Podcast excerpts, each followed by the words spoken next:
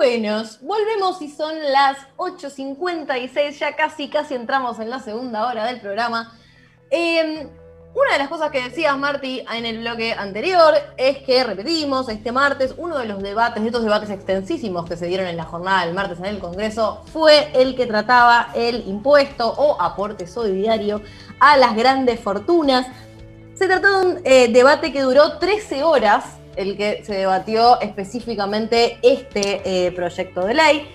Y el resultado fue a favor, salió aprobado en esa Cámara con 133 votos a favor, 115 diputados que rechazaron el proyecto, dos abstenciones, que podría merecer un, dos minutitos aparte, pero lo vamos a dejar para el final del bloque si tenemos tiempo, eh, y cinco ausencias, con esos números salió aprobado. Mientras eh, escuchábamos los debates, los discursos que se armaban eh, en torno a la aprobación o no aprobación del proyecto del que hablábamos un poquito hace un ratito, que tenía que ver con justamente pedir un aporte extraordinario a las verdaderas grandes riquezas em, del país. Yo pensaba un poquito cómo se armaban esos discursos. Sabemos que, vieron que los, los discursos de los debates en el Congreso es como extraña la lógica, porque se supone que un debate debería ser una suerte de intercambio de argumentos donde haya algo de ese discurso que efectivamente em, decide eh, o, en la votación de alguien se juega en ese sentido en torno a lo que se argumenta en ese momento, pero sabemos que más que nada son discursos armados, no hay gran parte de la decisión final que se esté jugando en esos argumentos, eh, sino más bien es una forma de construir posiciones de las distintas lógicas. Em, algo que me llamaba mucho la atención es de qué forma logró la oposición construir sus... Em, su discurso justamente para decir que no estaban de acuerdo con este proyecto de ley, que en los papeles, si lo pensábamos, antes hablábamos del meme de el 50% de los representantes apoyando en la puntita ahí de la pirámide social, digo, e, es un proyecto de ley que en los papeles uno pensaría, por lo menos, es muy difícil, eh, es muy difícil oponerse a a, que salga una cuestión en este contexto del estilo, sí quizás, y sí de hecho hubo un montón de objeciones en torno a una de las cuestiones que decíamos, para dónde iban esos fondos, em, pero pensaba, hay que hacer una construcción de por qué uno se opone a una medida de esas características en este contexto. Y es bastante curioso, yo no me voy a meter en, las, eh, en los argumentos más de índole técnico, eh, sino en lo que se hablaba en torno a cómo esto en verdad que se presentaba era un relato ficticio, ficcional, llegaron a usar, ficcional en el mal sentido, em, que no se correspondía con la realidad. Vamos a escuchar el eh, audio. Les traje, unos recortes.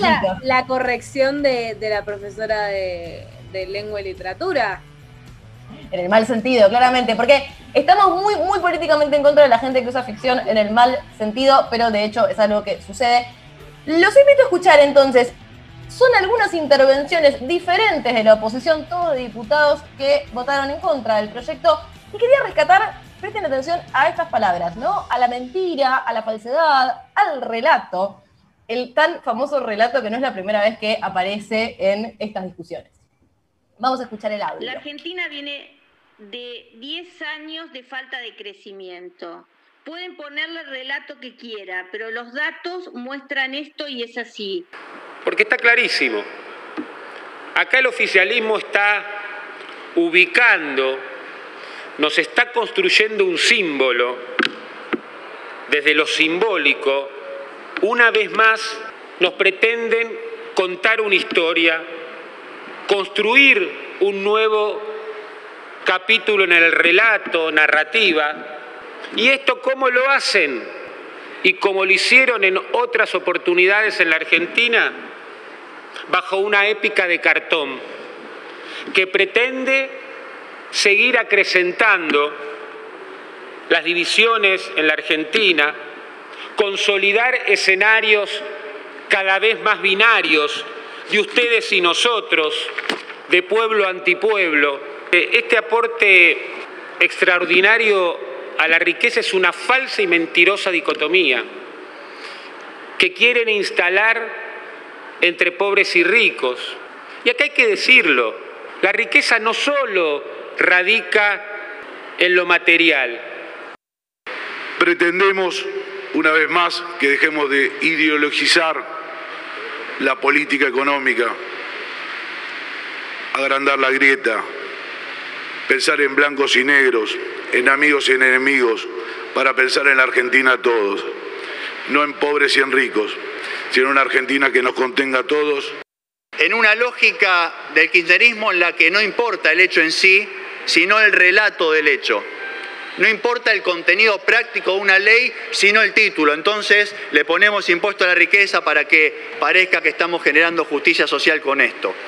Pero como un nuevo impuesto es casi como que desagradable presentarlo de esta manera, le, lo enmarcan en todo un escenario épico. Y ese escenario significa algo parecido a Robin Hood, ¿no? Les vamos a sacar a los más ricos. El tratamiento de este proyecto ante un nuevo relato. Y según la Real Academia Española, relato refiere a un suceso falso de pura invención. Y la verdad que este proyecto es la máxima expresión de esa definición. Bien, no sé si, se detuvieron en ese último, yo cuando recortaba eh, pensaba, muchas veces cuando hacemos análisis del discurso, incluso análisis literarios, una de las cuestiones que suceden es que cuando uno empieza a detectar ciertas continuidades, como cuestiones que se repiten, porque efectivamente están, están construyendo un significado ahí, uno es como que detecta una trama y a, medida, después seguís leyendo y como que la seguís reconfirmando, porque si más o menos encontraste algo que funciona por ahí, después empezás a encontrar las, la confirmación de eso. Y esto era muy gracioso porque yo venía como un poco eh, escuchando y, guardando, anotando todas estas referencias a, al relato, a, a la construcción simbólica, a que esto era una cuestión de relato falso, de épica de cartón, y cómo todas esas cosas se, unían entre sí. Y, terminaba esta que directamente arrancaba su discurso con la definición de la Real Academia Española de lo que era el relato. Con lo cual era como medio broche de oro para pensar por lo menos este pequeño corpus. Em, nada, no sé qué les pareció. No es la primera vez, me parece un, un, término a repensar. De hecho, es algo que está muy, muy vinculado a la forma en la que se piensa el discurso eh, del kirchnerismo, ¿no? Eso es el relato. Em, que efectivamente hay una construcción de, sentido y una narrativa, y no podría ser de otra manera. Eh, es de hecho una ingenuidad, y hasta íbamos a ir al final, pensar que puede hacerse política sin construir una narrativa o relato. Pero me parecía interesante pensar cómo muchos de los discursos que se oponían a, em, al proyecto de ley, lo que hacían un poco era desviar la, discusión concreta sobre la realidad material, digamos, que se impone en este contexto y que pide un, un aporte extraordinario de las grandes fortunas, em, y un poco plantear que es que en realidad eso es mentira.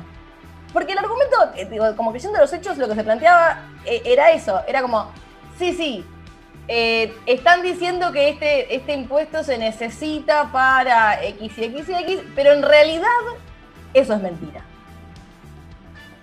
Es como muy, muy, muy difícil pensar una argumentación en ese sentido.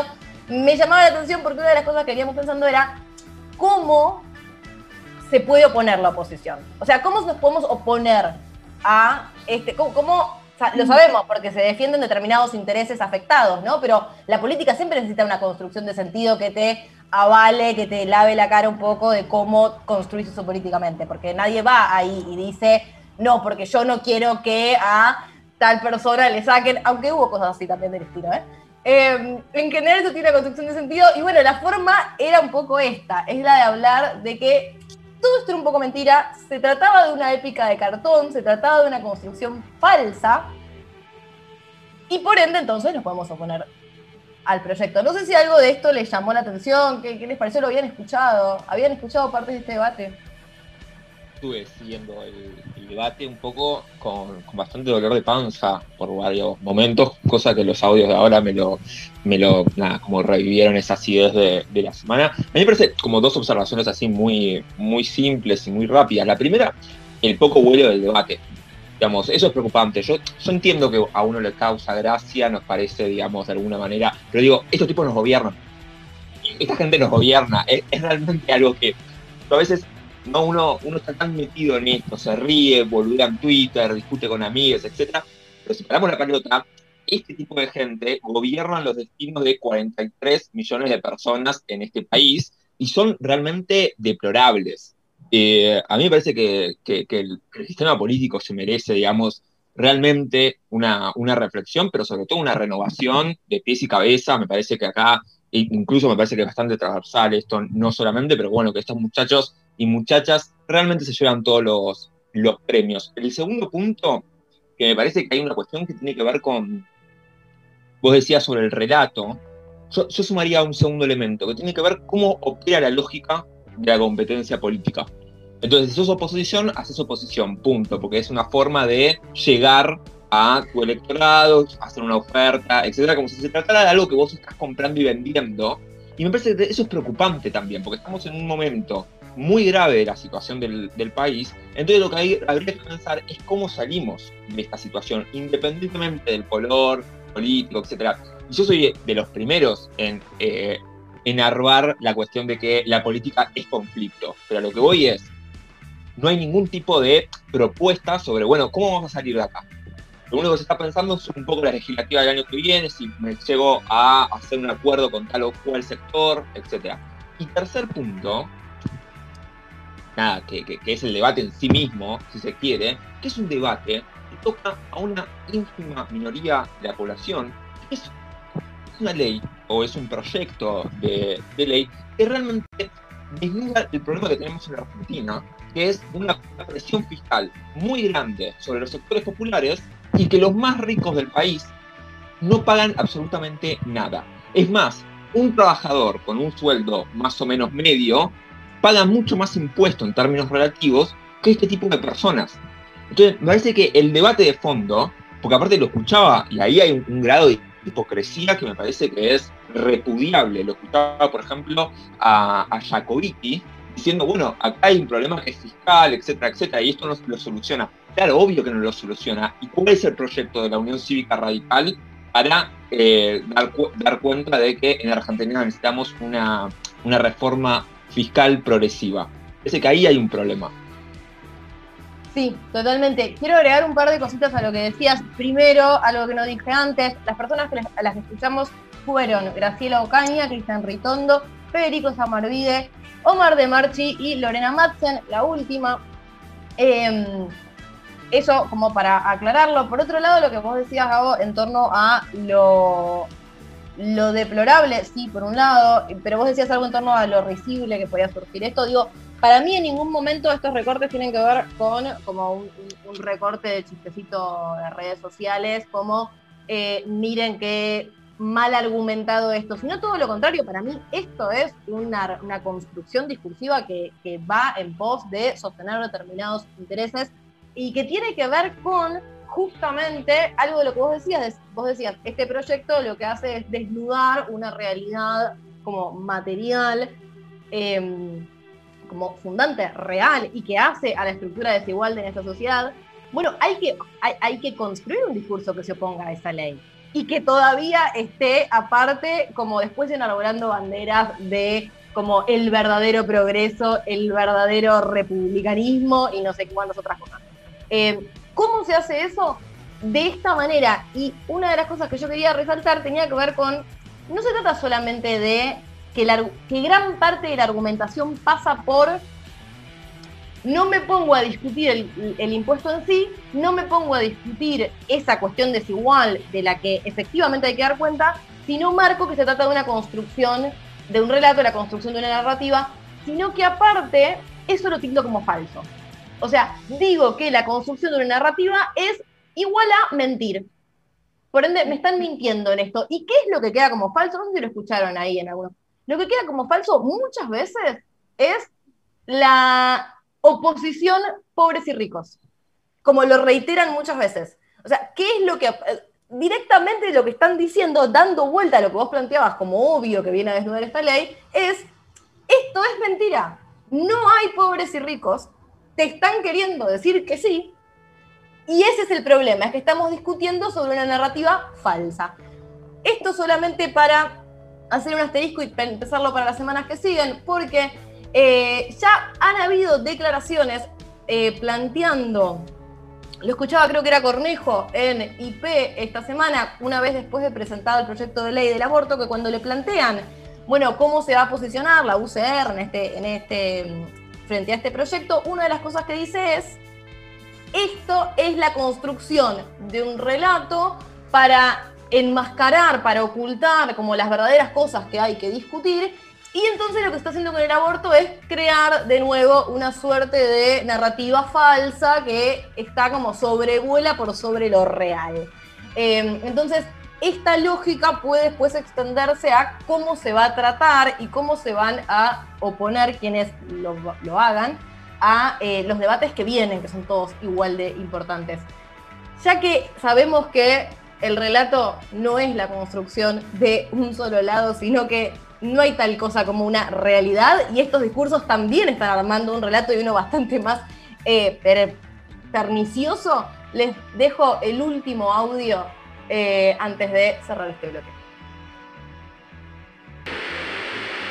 ¿Ustedes creen que castigando a quien realiza bien la tarea nos vamos a desarrollar como país? Porque muchos de lo que ustedes hoy castigan y hoy perjudican quizás en algún momento solo tuvieron un sueño y muchas ganas de trabajar. Voy a contar una historia de la que soy parte. Mi abuelo fue un hombre de apuestas, de las verdaderas y reales apuestas de vida.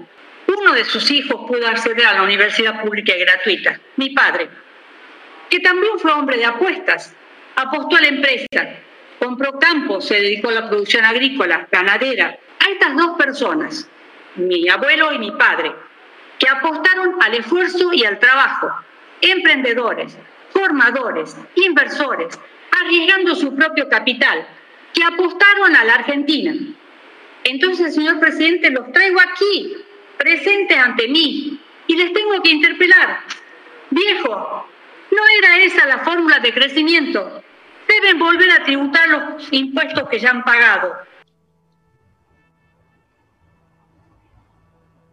¿Qué es esta historia de el padre y el abuelo? Apostadores porque compraron campos y ahora no tienen que por qué tributar lo que ya han pagado. O mucho mejor, ¿qué es esa historia de quizás la persona que hoy tiene que pagar este impuesto es alguien que en un momento tuvo un sueño y trabajó mucho?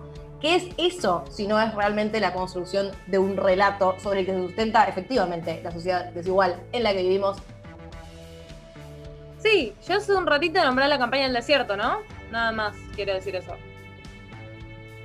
Relatos que han como construido la sociedad en la que estamos efectivamente señalar la construcción de una narrativa de un lado e imponer esta suerte de historias que se cuelen en los debates del Congreso como nada, eh, registros de una supuesta verdad es, em, es preocupante, pero hay que visibilizarlo para pensar que así se está construyendo el discurso de la oposición.